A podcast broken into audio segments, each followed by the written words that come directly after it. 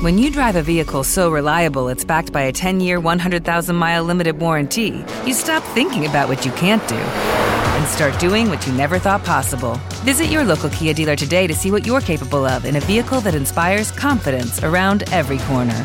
Kia, movement that inspires. Call 800 333 4KIA for details. Always drive safely. Limited inventory available. Warranties include 10 year 100,000 mile powertrain and 5 year 60,000 mile basic. Warranties are limited. See retailer for details.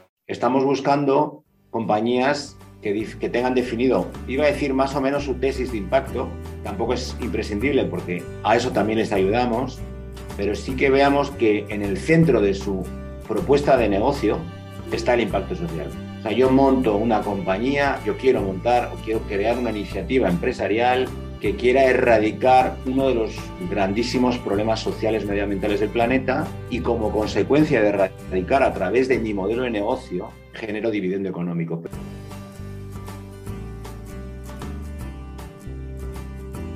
Bienvenidos a Outliers, conversaciones de negocio con gente atípica. Soy Joseph Gelman. En el episodio de hoy, Manuel Lencero, cofundador y CEO de Unlimited Spain.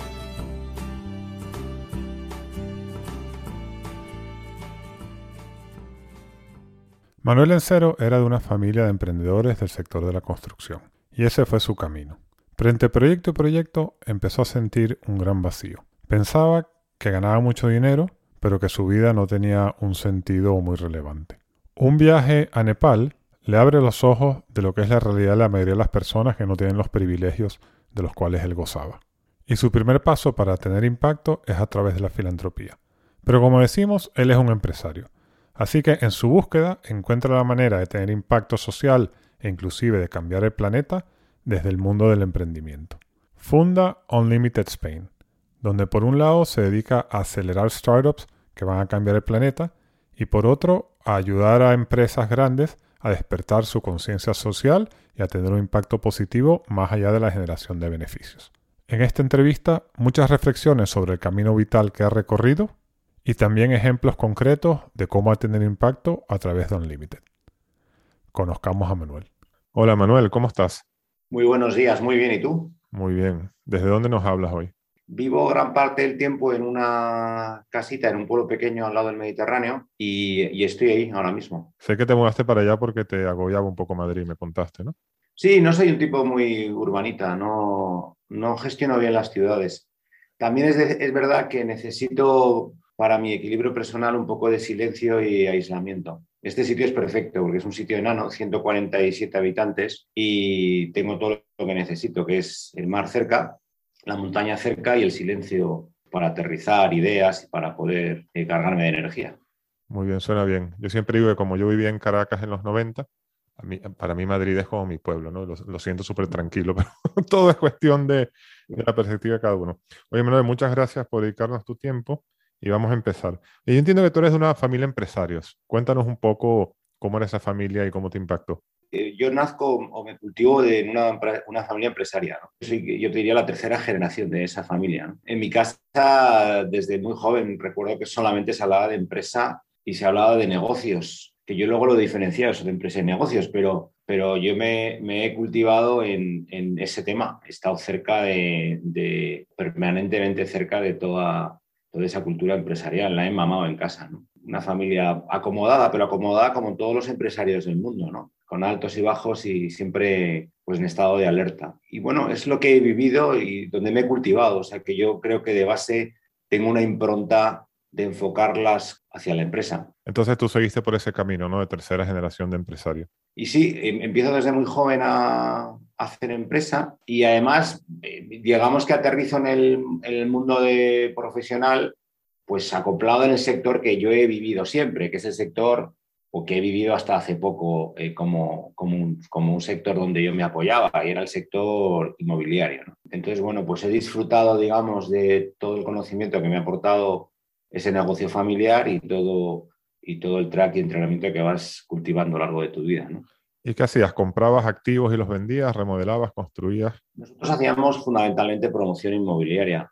El promotor inmobiliario es un gestor, es un, es un intermediario, por decirlo de alguna manera. El gestor inmobiliario apuesta su capital para comprar suelo, proyecta un producto adecuado, subcontrata una construcción, eh, vende el, el proyecto y, el retorno está entre la diferencia de costo y, precio de venta. Yo lo que hacía es producir, eh, hacer edificios. Fue un ha sido un proyecto apasionante de vida. Creo que me ha enseñado y la conclusión de lo que soy es fundamentalmente lo aprendido, ¿no? Sí, bueno, parecía una vida buena, ¿no? Venías de una familia empresario, o sea que esto lo viste en tu casa, seguiste por ese camino y bueno, el negocio de real estate y de desarrollo es un buen negocio. Entonces parecía como una vida un poco idílica. Sí, desde fuera puede entenderse así, fíjate. Y de hecho, a veces he pensado que todo eso que me contaban desde pequeño, que era éxito en vida, que estaba fundamentalmente apoyado en la idea de hacer negocio y de que ese negocio fuese rentable desde el punto de vista económico, a mí no me ha generado más que vacíos. O sea, yo recuerdo operaciones de, donde, donde generábamos beneficios importantes y salía de la firma, por ejemplo, un notario con un profundo vacío vital, diciendo, bueno, ¿y esto? ¿Y ahora cuál es el siguiente paso? ¿no? Parece que esto de ganar y de triunfar en lo económico es muy frustrante porque nunca tienes un punto de final, siempre estás buscando el siguiente paso. Entonces, no, no te creas que yo me sentía muy bien. Yo creo que, que como, como siempre he pensado, a mí me contaron mal lo que era éxito en vida y lo que era éxito empresarial y cómo buscar el éxito a través de mi negocio. Me lo contaron mal. Luego, lo que pasa que, bueno, a través del, devenir natural de la vida, pues te vas haciendo daño, eh, te vas cuestionando, te vas preguntando, vas resolviendo, ¿no? Pero aquella época recuerdo, y vamos, lo he estado sufriendo en lo personal con mucha insatisfacción, con mucha ansiedad, con mucha frustración, que es lo que he estado experimentando a través de solo enfocar el éxito a propósito de ganar dinero con mi negocio. Claro, uno se enfrenta también luego a, valores fundamentales, ¿o no? Que en mi caso luego he concluido que había una vocación de servicio por encima de esa recompensa material, que es la que te choca. Al final dices, bueno, si yo el éxito lo busco a través de algo que no me genera ninguna satisfacción, pues en realidad no soy un tío exitoso desde ese enfoque, que es la conclusión a la que saco o la que he sacado a lo largo de, mi vida, fíjate. ¿Y, cómo empiezas a encaminarte para salir de ese vacío que comentas o de ese círculo de comprar un activo, hacer un desarrollo, ganar dinero, hacer otro, hacer otro? O sea, ¿qué haces concretamente cuál es el punto de inflexión? Pues fíjate, yo creo que la, que la vida la vivimos a base de automatismos, ¿no? Yo estaba metido en uno, de estos. Digamos que quizás por, por falta de valentía o por comodidad, por lo que quiera que sea, no salimos de ese espacio de confort, nos determina mucho esa impronta cultural y casi nunca hacemos caso a las señales eh, de, nuestro cuerpo. ¿no? Creo que, contrastar lo que haces en la vida y lo que esperas de ella, a mí me parece que es un ejercicio imprescindible, aunque sea arriesgado, porque, uno se hace daño y, se maltrata cuando sale de ese espacio de confort y empieza a cuestionarse todo y empieza a agobiarse o, buscar o explorar por dentro qué es lo que a mí me hace realmente feliz, es un proceso doloroso. Yo tuve la suerte, en mi caso fue mi experiencia de un viaje y fue en Nepal, pero vamos, que te puede pasar, como digo, en cualquier sitio del mundo. Te puede pasar en, un pueblo cerca de Madrid, ¿no? Pero yo en, Nepal tuve la, oportunidad de, la primera expedición que hice, fue en el año 2004, me di cuenta allí de cosas, bueno, que a lo mejor de otra manera no hubiese dado cuenta, ¿no? Fundamentalmente porque uno va conduciéndose una vida, en mi caso, creo que bastante burguesa y nunca quizás me hubiese cuestionado si no me hubiese encontrado con una realidad tan devastadora en aquel viaje y al final me di cuenta de lo accesorio de todo en mi vida, de la brecha de lo que yo veía de la vida de otros y de la mía, de las grandes diferencias, que me estaba quejando de, vicio permanentemente, que estaba muy alejado de la realidad de las cosas, de la pobreza, del sacrificio, de la desigualdad y encontré silencio, como el que he encontrado aquí en este pueblecito, y me empecé a cuestionar todo. ¿Qué era empresa? ¿Qué es lo que hacía en mi vida que mereciese realmente la pena? Si esto de tener éxito a través del dinero era lo que yo buscaba, me encontré con una comunidad budista, sin serlo yo, pero que me hablaba de desapego, que me hablaba de la transformación permanente, de la impermanencia. Mm, nunca había vivido nada parecido y yo creo que me, me volvió a, o me empujó a volver a cuestionarme todo. Entonces ahí yo creo que fue un punto de inflexión 2004 que me vino estupendamente bien, porque de todas las crisis hay algo siempre positivo, como dicen los budistas, todo lo que pasa conviene y yo lo, lo practico en vida. Y de ahí fue, pues yo creo, un momento de inspiración en, en, mi vida de cuestionarme y de volver a España con, ¿y ahora qué? Volver a hacerme daño, como toda la vida, volver a hacerme sangre y, y sacar conclusiones en positivo. ¿Y con esas reflexiones qué haces? Pues mira, una de las grandes que luego le estuve explorando fue esa parte de ejercitar el músculo del altruismo, que en esta parte del planeta no lo practicamos.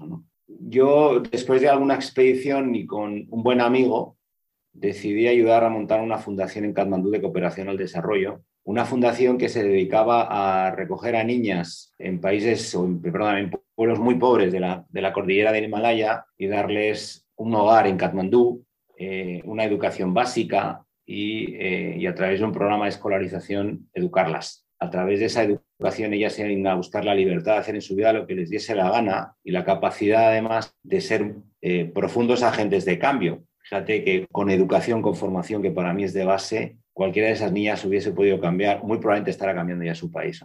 Y luego también, desde esa parte de, como te digo, del altruismo, de, construir esta fundación Vistare, que es una fundación que sigue en marcha y es una fundación preciosa y que sigue pilotando este amigo, me di cuenta también de, lo insustancial de lo que te decía antes de, ganar dinero. ¿no? no puede ser un objetivo de vida eh, ganar dinero a través de la empresa. Yo creo que hay que contribuir en lo social y es fantástico contribuir lo social desde mi enfoque, desde la empresa. Yo estoy cultivado ahí y soy un fanático de la empresa, pero concluyo en aquel momento que a través de mis habilidades personales, que fundamentalmente eran montar empresas, además de otras personales, supongo, en aquel momento pienso de qué manera yo puedo cambiar el mundo a través de la empresa, de qué manera esa vocación social que me resuena por dentro es un acicate para generar un cambio transformador en eso que a mí tanto me fascina, que es la empresa, ¿no?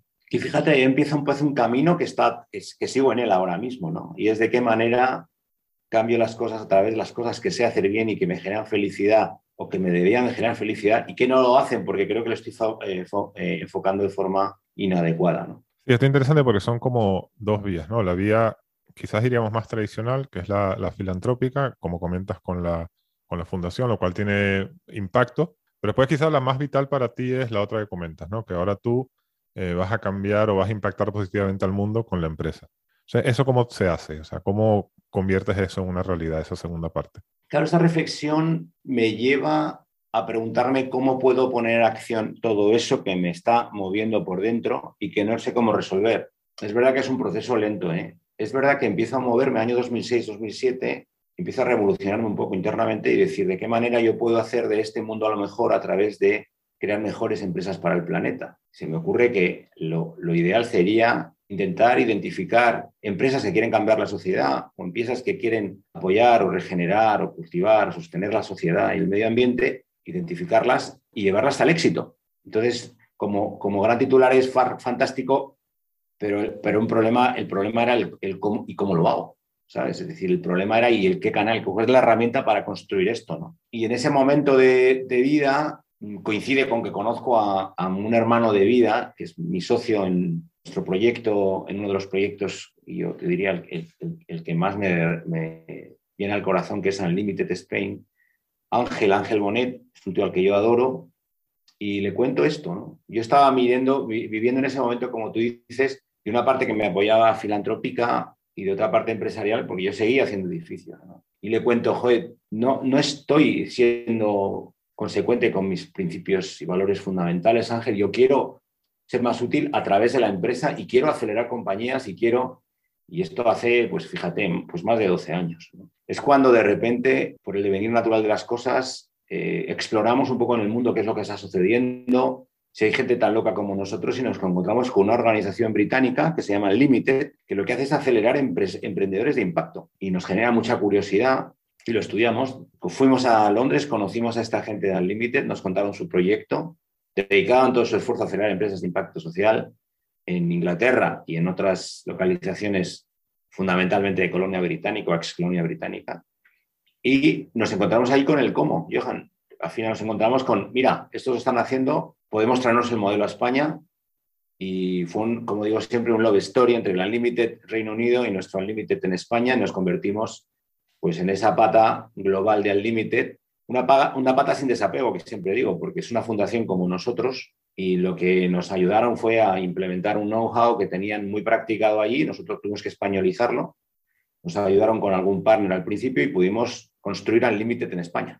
Cuéntanos un poco y, profundizaremos, pero dame los titulares de lo que hace Unlimited Spain. Mira, Unlimited Spain tiene como propósito crear mejores empresas para el mundo, ¿no? Para el planeta, para la sociedad, como tú quieras decirlo. Cada uno tiene su propia interpretación intelectual. Entonces, nuestro gran objetivo es apoyar la creación de mejores empresas para el planeta. Nosotros, por todas las reflexiones que te he ido haciendo, llegamos a la conclusión de que las compañías, las empresas son un poderoso agente de cambio, pero que necesitan una redefinición de base e empezar a pensar que el impacto social positivo, o sea, lo, que lo bueno, todo lo bueno que deberían generar las empresas en la sociedad, en el medio ambiente, debería ser una palanca de generación de dividendos, debería ser una palanca, debería ser una estrategia de la compañía que le permitiese, por un lado, seguir generando beneficio económico, que es imprescindible, pero por otro lado, regenerar, sostener, proteger todo aquello que, que a mí me parece imprescindible y es nuestro medio ambiente y nuestra propia sociedad. Entonces, nosotros lo que hacemos es ayudar a construir mejores empresas para el mundo, ya sean eh, a través de programas de aceleración de startups de impacto social, que son las que para mí están llamadas a ser las empresas del futuro, o ayudando a empresas de economía tradicional a redefinir sus enfoques estratégicos para incorporar el impacto social como parte estratégica de su modelo de negocio. Con lo cual, mira, en un gesto estamos ayudando a crear un nuevo entramado empresarial que pone el impacto social en el centro y ayudando a redefinir a las antiguas empresas su manera de entender el negocio. Eh, con lo cual, bueno, a mí se me torna como imprescindible que todas las empresas del mundo se redefinan y empiezan a poner encima de la mesa lo realmente importante, que no es, que es además ganar dinero, pero es una conclusión y no un fin en, en sí mismo, ¿no? Entonces, claro, hay una redefinición brutal de startups con corporaciones más grandes o más pequeñas, con empresas más grandes o más pequeñas, pues hemos ido apoyando el ecosistema de esta nueva economía de impacto en nuestro país, pues a través de, lanzar el Comité Nacional Asesor, el Spain App, y desde ese comité ayudar a que se vayan implementando políticas que incentiven esta nueva economía de impacto o, o esta comunidad de agentes claves del cambio que para mí es el círculo de Unlimited una comunidad de empresarios, ejecutivos, gente de la cultura, influencers, y crear una nueva cultura con una narrativa alternativa que ayude a todo este, a implementar, a implementar todo este cambio. Ok, entonces aquí entiendo lo que estás diciendo, para resumirlo para los oyentes, hay como tres puntos, ¿no? Uno, acelerar startups que tienen un impacto social, pues ayudar a las empresas a darse cuenta que esto es importante y que ellas también tengan este impacto. Y después un, un área un poco más de comunicación, influencia, lobby, no sé cómo lo llamas, que es como más amplia, ¿no? Un poco cambio de mentalidad. Entonces, te voy a hacer preguntas de cada una de ellas para entender más concretamente lo que hace. Voy a empezar por las startups. O lo primero que te pregunto, cuando buscáis una startup para acelerar o cuando se os acerca una startup, ¿qué buscáis? O sea, ¿cuál es el tipo de startup? ¿O qué es lo que miras para ver si esa es una startup en la cual vale la pena que vosotros entre, que entre en vuestro programa y que la ayudéis? La primera respuesta que, o la primera pregunta que hacemos a la startup, la primera respuesta que buscamos es si genera impacto social positivo, ¿qué impacto social positivo genera? Si no, si no pasa ese filtro, nosotros no lo aceleraríamos. Vamos. Estamos buscando compañías que, que tengan definido, iba a decir más o menos su tesis de impacto, tampoco es imprescindible porque a eso también les ayudamos, pero sí que veamos que en el centro de su propuesta de negocio está el impacto social. O sea, yo monto una compañía, yo quiero montar o quiero crear una iniciativa empresarial que quiera erradicar uno de los grandísimos problemas sociales medioambientales del planeta y como consecuencia de erradicar a través de mi modelo de negocio genero dividendo económico. Pero lo imprescindible, Johan, que esté definido el impacto social. A partir de ahí, necesitamos compañías con un equipo eh, más o menos consolidado, que se tomen su trabajo en serio, que no sea un hobby montar una startup de impacto, sino que estén dispuestos a dejarse la vida en el intento, que tengan un modelo de negocio que pueda ser escalable, que sea más o menos demostrable, o sea, que tengan cierta, eh, aunque sea mínima, cifra de facturación. Y a partir de ese momento, es un proceso de selección que dura algunos meses y filtramos bastante. Eh, nosotros nos metemos en nuestro, en nuestro loop de aceleración. Y cuando identificas una de estas empresas, y entra en vuestro programa aceleración, ¿en qué le ayudáis concretamente? Nosotros cuando entramos eh, y que aceleramos una empresa, hacemos un diagnóstico de esa compañía, cuáles son sus fragilidades, sus necesidades, y hacemos y redactamos un plan de acción. ¿Dónde podemos ayudaros? ¿Cuáles son vuestras grietas, vuestros retos? Entonces hay un trabajo profundo de asesoramiento y formación, asesoramiento y formación que damos o a través de nuestro partner, que se me ha olvidado comentarte que nosotros los programas, por ejemplo, de aceleración nos, lo hacemos en un formato de valor compartido, o sea, interactuamos con, con compañías, con grandes o pequeñas compañías, interconectamos a la startup con esa, eh, con esa compañía y esa compañía sirve de ayuda en el proceso de asesoramiento y formación de la startup. En ese proceso, como te digo, asesoramos, formamos, eh, divulgamos, generamos el network adecuado para que esa empresa o el emprendedor empiece a generar canales alternativos de comercialización, de venta, nuevos socios estratégicos. Buscamos canales de financiación que quieran invertir en esas compañías de, start, de, impacto social. Los metemos en el ecosistema de impacto. Es decir, al final lo que hacemos es hacer un acompañamiento de 0 a 100 para dejar a la compañía, que estamos con ellos un año, aunque nunca dejamos de estar con ellos, porque seguimos apoyando a compañías que aceleramos hace siete años, pero dejamos a la compañía en el mercado en una situación, bueno, yo te diría ideal de éxito, que nunca es garantizable, pero al menos una posición más adecuada para que la compañía sea exitosa. Muy bien, y cuéntame un par de startups que han pasado por este programa que han ido muy bien tanto en el impacto social como a nivel empresarial. Es una pregunta eh, complicada. Hemos acelerado más de 100 startups en los últimos años y fíjate que con una tasa altísima de supervivencia que ya hablaremos si quieres o no de ello. Y es una, es una pregunta compleja.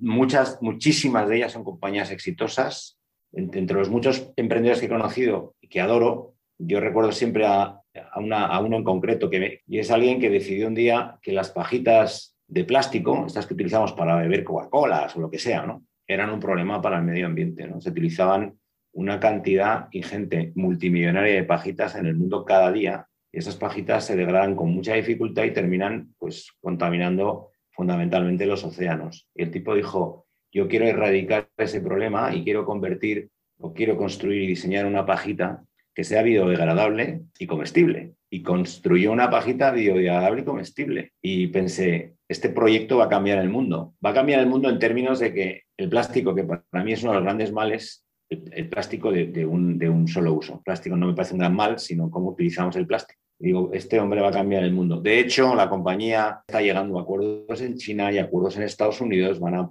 van a estar y están produciendo internacionalmente ese tipo de pajita con ese compost que ellos diseñaron, biodegradable y comestible. Con lo cual, el negocio va a ser multimillonario casi con toda seguridad y el impacto social que van a generar también va a ser multimillonario. Yo recuerdo otra de un tío igual, pues estupendo, determinado, tenaz y comprometido, que diseñó un dispositivo para, para evaluar la cantidad de, químico que metíamos en el cuerpo en diabéticos. Fíjate, o sea, mi, madre es diabética, ¿no? Y, a la mujer a veces se olvida de si me he pinchado o no me he pinchado, cuándo me he pinchado. Y era un sistema que monitorizaba la aguja y te la reportaba a tu terminal y te decía cuánto más, cuánto menos, si lo habías hecho o no. O sea, monitorizaba todo el proceso y lo reportaba incluso a tu médico. Y ojo, este, este proyecto va a cambiar la vida de muchos enfermos como mi madre de diabetes. La va a hacer mucho más confortable, los va a beneficiar. Proyecto tuvo éxito y está teniendo un éxito, eh, como te digo, como el anterior. Están generando impacto social positivo evidente, porque además lo tienen en su tesis de impacto y lo miden, y es un proyecto que se va a convertir en un proyecto exitoso en lo económico. Muy bien, hoy vamos a hablar un poco de las grandes empresas. Cuando tú arrancas y, te empiezas a acercar a grandes empresas con este discurso, ¿os costó mucho que se interesasen, que los escuchasen y que dijesen, oye, esto es algo interesante, vamos a trabajar con Unlimited? Sí, bueno, fue una de las grandes brechas del comienzo del proyecto. Estábamos hablando de empresas de impacto social hace 12 años. Una empresa de impacto social para una empresa convencional era como hablar del lado oscuro de la luna nos miraban como si fuésemos locos. Las empresas eh, están para generar dividendo y repartirlo al socio. Nosotros estamos aquí para ganar dinero. Yo no entendía nada, digo, pero si el, sentido común dice otra cosa. Entonces sí, sí nos, nos costó al principio mucho entrar. La aportación que para mí era valor competitivo, una oferta de valor muy competitiva, y era diferenciate a través de querer cambiar las reglas del juego, eh, costaba entenderlo. Eh, costaba entender al Limited, contaba entender en aquellos años qué era acelerar empresas de impacto social y cómo te puede ayudar. Fue muy complejo tuvimos la suerte de encontrar en el camino una farmacéutica eh, que recuerdo que con la primera reunión que tuve fue con un loco del impacto social que estaba dentro de la propia organización y que me fascinó él. Y con él nos atrevimos a hacer un proyecto de un programa de valor compartido con esa farmacéutica y sacar uno de los primeros programas de aceleración de empresas de impacto social en salud eh, al mercado. Gracias, yo te diría, y lo digo desde el cariño y desde el respeto y la admiración profunda que siento por, por ese señor que luego ha sido uno de mis grandes amigos, el atrevimiento de decir vamos a por ello, pero no te crees que ha sido fácil. ¿Y cuáles son los temas que le interesan a estas empresas?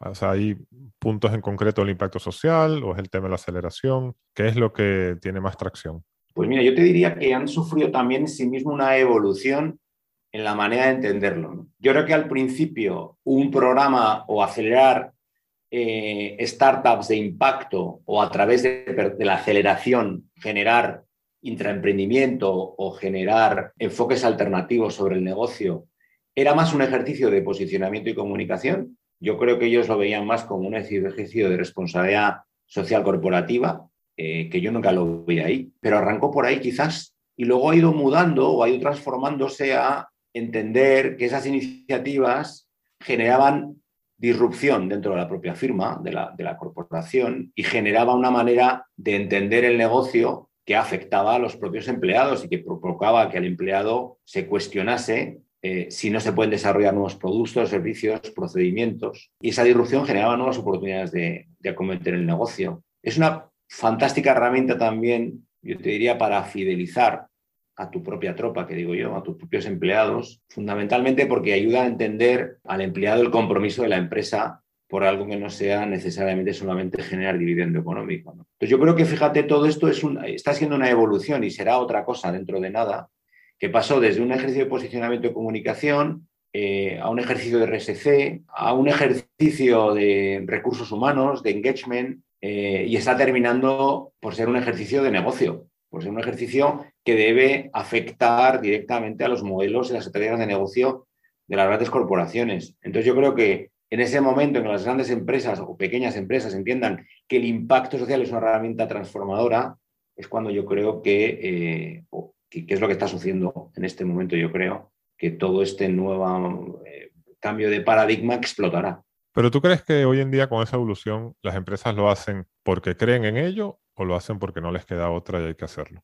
Es muy buena pregunta esa. ¿eh? Yo te diría, creo que no les queda otra, por un lado, Creo que las empresas que no demuestren que generan impacto social positivo en sus estrategias de negocio se van a quedar sin negocio porque los usuarios son cada vez más exigentes y no te, no te cuento nada de las nuevas generaciones, pero también los empleados son cada vez más exigentes. Van a ser, eh, va a ser difícil que traccionen talento si no demuestran un propósito elevado. Entonces, sin cliente y sin talento, no hay empresa. Entonces, yo creo que hay una parte de que no les queda otra y, por supuesto, quiero pensar y me genera muchísima esperanza, veo que es que hay muchas compañías que empiezan a creer en ello. Creen en ello yo supongo que también porque afortunadamente también están apareciendo nuevos líderes en el, en el escenario, de que empieza a cuestionarse las cosas de otro sitio. Está claro. Ya, después volveremos a este tema, que se me ocurrió una pregunta, pero antes, para cerrar lo que hace Unlimited, hablabas de una tercera pata, que entiendo que es el círculo Unlimited. Cuéntanos un poco de esa.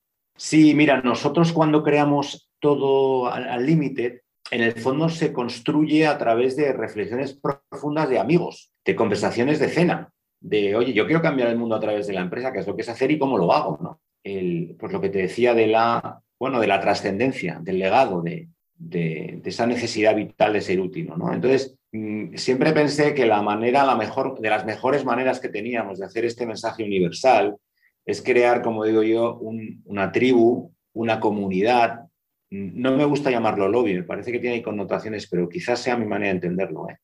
Pero es una comunidad de, personas curiosas del mundo de la empresa, como te decía, empresarios de éxito, altos ejecutivos, de gente de la cultura, que empieza a, a tener la curiosidad de qué manera desde mi posición yo puedo cambiar el mundo. Para mí era un ejercicio de necesito ese ejército de guerreros silenciosos que me ayuden a hacer de este mensaje algo más global, divulgarlo e implementarlo. Y por otro lado, creo que esa comunidad que estamos creando hace ya muchos años se está nutriendo de sí misma y se está recompensando a través de entender y de poder implementar a través de formaciones, de network, de interconexiones que estamos generando, eh, pues todo este movimiento de, esta nueva economía de impacto. Para mí el círculo de Unlimited Spain es el alma de Unlimited Spain. Son personas que ayudan a personas a cambiar el mundo.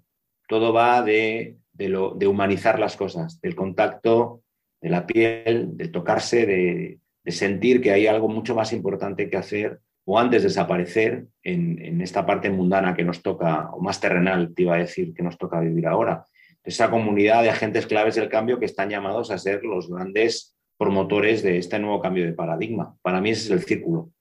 Muy bien, oye, yo creo que es un ecosistema que has creado, ¿no? Startups, gran empresa y el círculo ya con personas más a nivel individual. Y, y has tenido impacto, como, como comentas. Si tú tendrías que destacar, después de estos años que llevas con Limited, ¿de qué es lo que te sientes más orgulloso?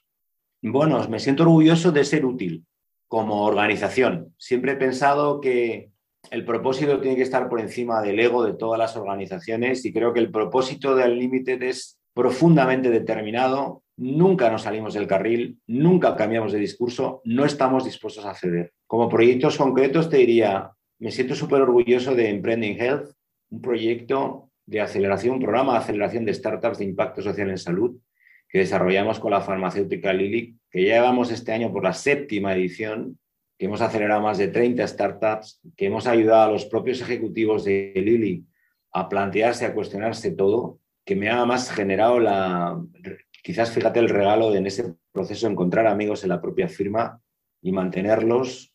Emprending Health es un proyecto precioso, es un programa precioso que sigue manteniéndose vivo y que ojalá sea por muchos años me encanta todo lo que hicimos en la promoción de SPEINA, del Comité Nacional Asesor para Economía de Impacto. Yo creo que está llamado a ser esa organización que anime la nueva economía, esta nueva economía del propósito, esta nueva economía de impacto a nivel país. Ahora es un, como digo yo, pasa de ser niño pequeño a adolescente, pero ya está haciendo movimientos al servicio de toda esa, de esa transformación. Y te diría que en general me anima mucho y estoy muy orgulloso de poder ayudar a animar a las grandes empresas a cuestionarse todo a través de un camino real, de no hablar de ficciones en cuanto a si yo podría generar o no eh, impacto social positivo a través de mi iniciativa, de mi propuesta de empresa, sino hacerlo, eh, hacerlo palpable, tangible. ¿no? Bien, oye, te voy a hacer una pregunta así un poquito capciosa. Eh, pero tú seguro que me la respondes bien. A ver, em, el, gran economista del siglo XX es Milton Friedman, ¿no? Y bueno, yo me acuerdo cuando estaba yo en la escuela de negocios, había una tesis, me acuerdo cuando estaba, yo estudié en Columbia, hice un máster allá, hay un profesor, Bruce Greenwald, que era bastante famoso y era bastante vehemente. Entonces él decía, mira, Milton Friedman dice lo siguiente, el objetivo de una empresa es, dentro de la legalidad, dentro de la regulación y dentro de las reglas del juego impuestas, o sea, sin romperlas, generar el máximo beneficio para sus accionistas. Y decía, si después el accionista quiere eh, tener impacto social, hacer filantropía, etc., pues la empresa coge esos dividendos, se los da al accionista y después el accionista decide cómo, cómo impacta positivamente al mundo. Es una teoría que se hablaba bastante en el siglo, en el siglo XX, yo diría que hasta principios de los 2000. ¿Tú cómo reaccionas a eso? Yo creo que cada, cada pensamiento, cada reflexión, en estos términos, pensamientos económicos, están directamente relacionados con el contexto. No es lo mismo hablar de economía hace 50 años que hablar ahora de la economía. Yo no podría nunca discutir a Friedman, pero es verdad que la humanidad se enfrenta a retos sociales y medioambientales sin parangón. Es también cierto que más de la mitad de las entidades económicas del planeta las entidades económicas más poderosas del planeta son empresas. Yo creo que las empresas tienen algo que decir en todo esto que está sucediendo. Estamos eh, aniquilando los recursos naturales del ecosistema. Estamos terminando con nuestro planeta. Estamos generando un consumo eh, desmesurado de todo lo que hacemos. Estamos generando desigualdades sociales, pobreza, huella de carbono, contaminación. Hombre, yo creo que, las compañías deberían siempre eh, enfocarse en generar dividendo al, accionista, por supuesto, pero no es suficiente y deberían de generarlo a través de la capacidad que tengan de transformar el mundo para bien. Entonces, para mí estamos ante una nueva revolución económica, Johan, una revolución que apela a la necesidad de establecer nuevas reglas del juego dentro de la empresa, de la empresa hacia modelos más moderados, regenerativos, conscientes. Yo creo que estamos a las puertas de un nuevo capitalismo. Entonces, esas definiciones, que me parece muy bien que el reparto al accionista y que el accionista, desde un punto de vista más filantrópico, haga lo que deba, creo que no es suficiente. Las compañías, al menos como te he venido diciendo, soy un fanático de la empresa, deberían ser poderosos agentes de cambio. Yo, confío profundamente en esa revolución de las empresas hacia, hacia, esta economía más regenerativa, más economía del propósito. Eh, fíjate que, se habla del binomio riesgo-rentabilidad en ese, en ese póstulo económico y estamos yendo a un trinomio que es riesgo-rentabilidad más el impacto, que será la ecuación o el que complete la ecuación de esa nueva economía. Eh, creo que el impacto es determinante a considerar en cualquier diseño de modelo económico y diseño de empresa. Entonces, yo no podría discutir nunca Friedman, pero creo que el, el discurso hay que actualizarlo y hay que adaptarlo más a la realidad que estamos viviendo. Pero, y esto no tiene que ver un poco con la inacción de los gobiernos. Y esto ya es una reflexión personal mía y no quiero ponerlo en tu boca, pero no sé, a ver, yo creo que hay cosas sencillas, ¿no? Eh, mira, si, si hay plásticos de un solo uso, pues habrá que prohibir los plásticos de un solo uso y las botellas de agua tendrán que ser eh, de un tamaño grande y no de un tamaño pequeño. Y las pajitas tienen que estar prohibidas. Y que los coches entren en la ciudad tienen que estar cada vez más limitados, etcétera, etcétera. Entonces no hay un tema ahí de que las empresas están dando un paso al frente donde los gobiernos no se atreven. Sí, yo creo que hay una parte importante de la parte regulatoria. Digamos, debería estar en la hoja de ruta prioritaria en todos los gobiernos todos estos retos sociales que tenemos encima de la mesa. Hay una parte de inacción, quizás hay una parte, ya no sé de inacción o no, yo no quiero evaluarlo porque no soy quien, pero lo que sí veo es falta de velocidad, por ejemplo. ¿no? es decir, que estamos más centrados en crecimientos económicos y, y, estamos perdiendo de vista lo realmente importante. Es que no estamos cargando todo lo que realmente, lo que verdaderamente importa.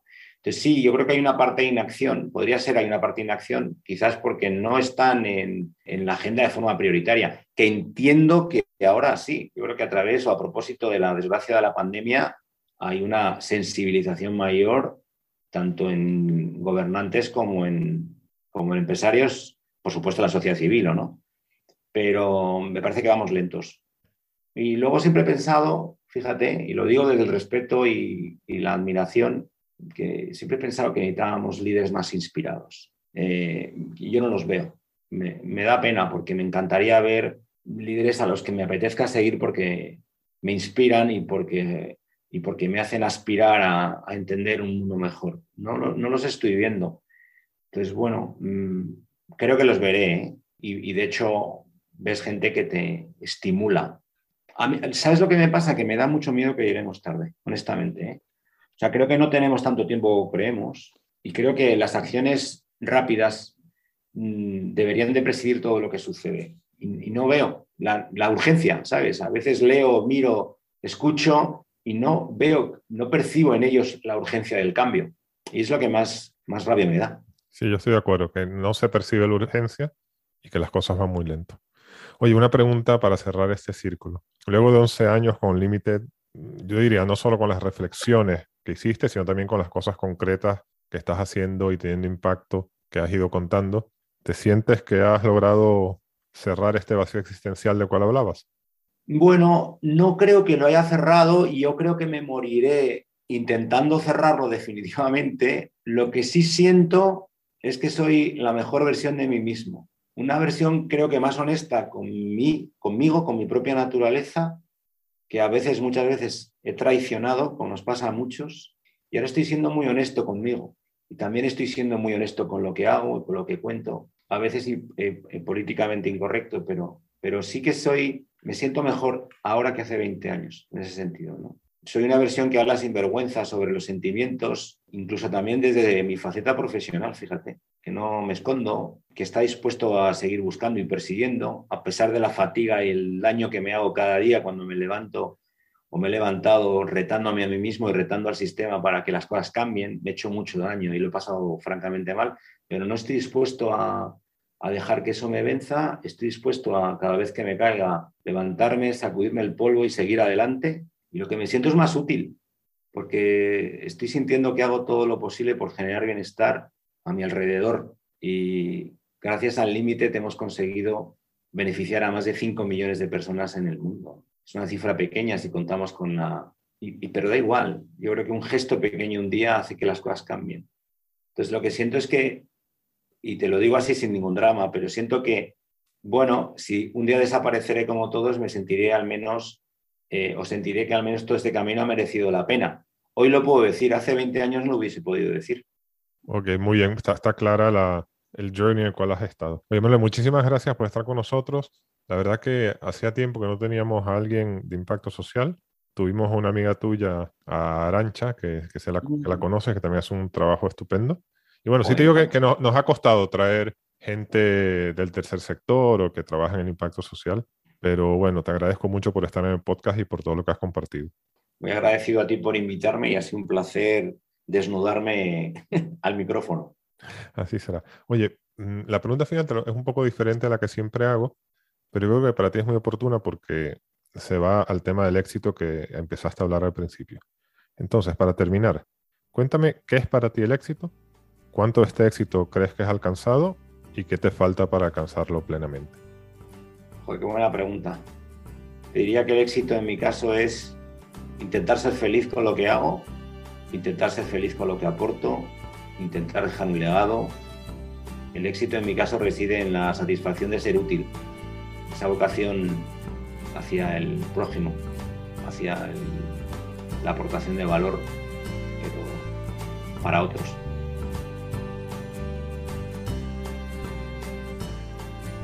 Esto fue Outliers.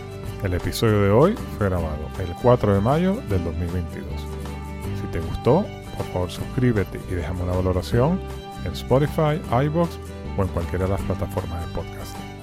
Soy Joseph Gelman. Para contactarme puedes hacerlo a través del perfil de LinkedIn Outliers Podcast. Gracias por escuchar.